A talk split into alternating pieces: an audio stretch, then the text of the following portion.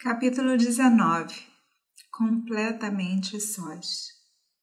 Os cidadãos que dormiram nas margens do rio Tamasa acordaram pela manhã e olharam em volta. Eles ficaram surpresos ao ver que Rama e a carruagem haviam desaparecido.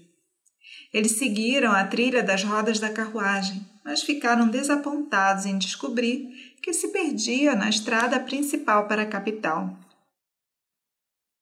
Eles voltaram para suas próprias casas e acharam satisfação em insultar Kaikei. Sem Rama, a cidade estava desprovida de beleza e envolta na escuridão. Sumantra e os príncipes cruzaram o Tamasa muito antes do amanhecer e foram longe dentro da floresta.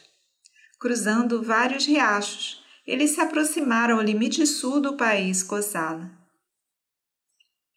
Quando eles alcançaram o limite sul do reino, Rama parou a carruagem e, se voltando para o norte, em direção a Ayodhya, inclinou sua cabeça em oração, dizendo: Ó joia entre as cidades, antiga capital dos Ixuacos, ao terminar minha penitência na floresta, será que viverei para ver meu pai, minha mãe e você? Conceda-me essa alegria suprema. A carruagem chegou às margens do Ganges. Eles continuaram ao longo da margem, admirando a beleza do rio. Encontrando um local de charme incomparável, Rama disse: Nós devemos passar a noite aqui. Desamarrando os cavalos, eles se sentaram sob uma árvore. Gurra, o chefe da região, sabendo antecipadamente da vinda de Rama, chegou com sua comitiva para saudar Rama e Lakshmana. Ele tinha um amor ilimitado pela família real e por Rama.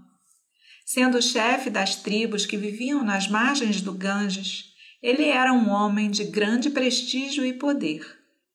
Rama e Lakshmana se levantaram para cumprimentar Gurra antes mesmo deles chegar perto deles.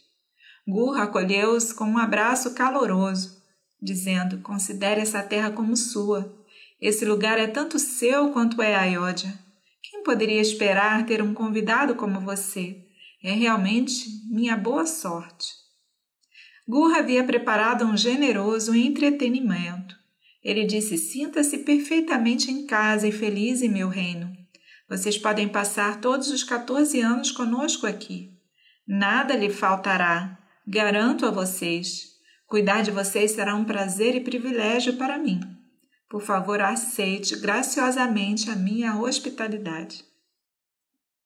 Abraçando Gurra calorosamente, Rama disse: Irmão, eu sei quão profundo é o seu amor por mim. Seu desejo já é a própria hospitalidade realizada.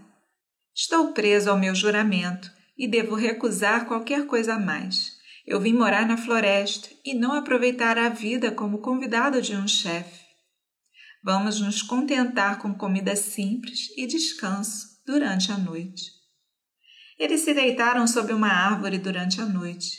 Gurra e Lakshmana ficaram acordados, conversando com Sumantra. Gurra disse a Lakshmana: Irmão, por favor, vá descansar. Há uma cama feita para você. Meus homens manterão uma vigilância cuidadosa. Ninguém ousa fazer nada na floresta que eu não saiba. Não tenha ansiedade a respeito de Rama. Por favor, durma. Lakshmana respondeu: Como posso dormir, Gurra? Aqui, deitada no chão, está Sita, filha do grande Janaka e nora do grande Dasarata. O grande Purushottama, ele próprio, que poderia subjugar os três mundos, está estendido na grama. Como posso dormir vendo isso? Me pergunto como a Ayodhya está suportando tudo isso. Os aposentos da rainha devem estar barulhentos de pranto. Eu até duvido se nesse momento, se Calçalha e minha mãe estão vivas. Meu pai, na verdade, encontrou força de alguma forma para dizer a Rama vá para a floresta, mas eu duvido que ele ainda tenha força suficiente para sobreviver à sua partida. E se ele faleceu, nossas mães também terão desistido de viver. E aqui estamos nós, privados até mesmo do privilégio de fazer a última cerimônia para os mortos. De qualquer forma, dificilmente será difícil que nosso pai e nossas mães estejam vivos para nos cumprimentar quando voltarmos para Ayodhya após nosso período na floresta. Assim falou Lakshmana em tristeza. Gu estava chorando. A noite se passou com essa triste conversa. No início da manhã seguinte, Rama disse a Lakshmana: Devemos agora cruzar o rio. Peça ao Gurra para preparar um barco grande o suficiente para cruzar esse largo rio. Gurra ordenou a seus homens que fizessem isso e informou Rama. Sumantra curvou-se diante de Rama esperando novas ordens. Rama, vendo o pesar silencioso de Sumantra, colocou a mão sobre o ombro dele e disse: Sumantra, volte para Ayodhya com toda velocidade e fique ao lado do rei seu dever agora é cuidar dele. Ó oh, Rama! exclamou Sumantra. Retidão, aprendizado e cultura parecem não ter valor. Você, seu irmão e Sita vão viver na floresta e o que será de nós? Como vamos viver sob o reinado de Kaikei? Agora ele chorou como uma criança. Enxugando as lágrimas dos olhos de Sumantra, Rama disse: nossa família não conheceu nenhum amigo mais nobre do que você. Será sua tarefa agora consolar meu pai. Seu coração é um rio em sofrimento. Quaisquer que sejam seus comandos, execute-os obedientemente. Não se pergunte se ele quer algo para si mesmo ou se quer algo para agradar Kaikei. Evite dar a ele qualquer dor de cabeça. Não anseie por nós, você deve dizer isso em meu nome a meu pai idoso, que está ferido com uma dor que nunca antes havia conhecido. Toque seus pés como você já me viu fazer e assegure-lhe de que nenhum de nós, nem eu, nem Lakshmana, nem Sita, nos sentimos magoados ou arrependidos por termos sido exilados de Ayodhya. Esperamos ansiosamente esses 14 anos de vida na floresta que irão nos trazer dias felizes, e então certamente iremos voltar aos seus pés para receber bênçãos. Dê o nosso amor para minha mãe Calçália e diga a ela que, protegidos por suas bênçãos, estamos bem. E dê uma mensagem semelhante para as minhas madrastas, especialmente para Kaikei, para que ela não pense que nos separamos com raiva. Diga ao Maharaja que é o meu maior desejo que ele se apresse com a coroação de Bharata, para que ele seja um conforto para ele durante nossa ausência. Mas Sumantra, incapaz de conter sua tristeza, explodiu.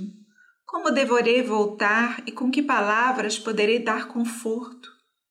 E quando ele olhou para a carruagem vazia, ele chorou e disse: Como devo dirigir essa carruagem desolada sem você?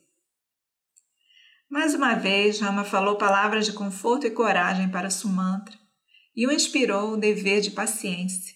Mandou-o para casa. Gurra, disse Rama, eu poderia de fato passar 14 anos em seu reino como você deseja, mas isso seria cumprir o meu juramento? Eu deixei a Ayodhya para cumprir a promessa de meu pai. Devo, portanto, viver uma vida de tapas. Não devo tocar em pratos delicadamente cozinhados e servidos.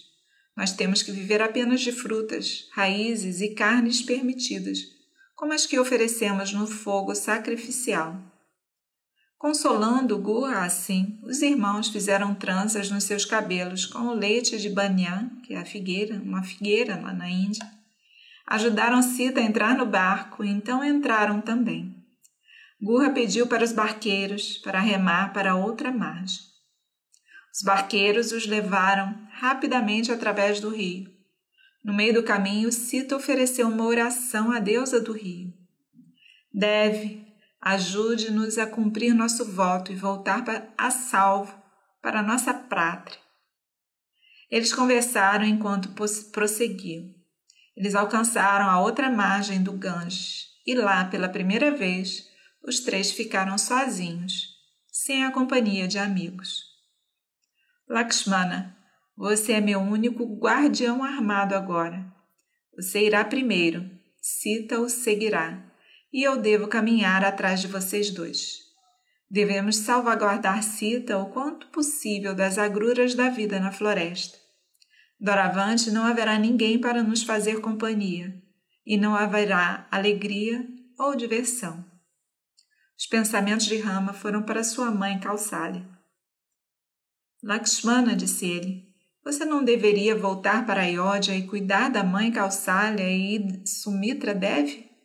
Eu vou dar conta da minha vida na floresta de alguma forma. Lakshmana respondeu, Perdoe-me, irmão, eu não vou voltar para Ayodhya. Rama, de fato, não esperava outra resposta. Assim, de vez em quando, veremos o elemento humano surgir e o divino príncipe chorar e falar como pessoas comuns fazem. Esse é o fascínio do Ramayana. Se Deus Todo-Poderoso permanece onipotente e faz tudo sozinho, então onde há espaço ou necessidade de um avatar? E como poderia o Dharma do homem comum ser estabelecido? Essa é a diferença entre os avatares anteriores e posteriores. No avatar Rama, a conduta humana e o Dharma que a governa estão vinculados. Isso foi explicitado por Valmiki. Na ocasião da aprovação de Sita pelo fogo, no final da batalha, Rama diz para Brahma, que apareceu então entre outros, e desaprovou a ideia de colocar Sita em prova. Eu me considero apenas Rama, filho de Dasarata, um ser humano comum. Quem eu sou na realidade, onde eu pertenço, por que eu nasci, são assuntos que você deve me iluminar e eu não sei. Enquanto Rama estava mergulhado em pensamentos sobre as mães deixadas para trás, Lakshmana ministrou a ele palavras amorosas de coragem e esperança. Eles passaram aquela noite sobre a árvore Banyan e partiram na manhã seguinte para o ashram de Badaraja, onde eles alcançaram no pôr do sol.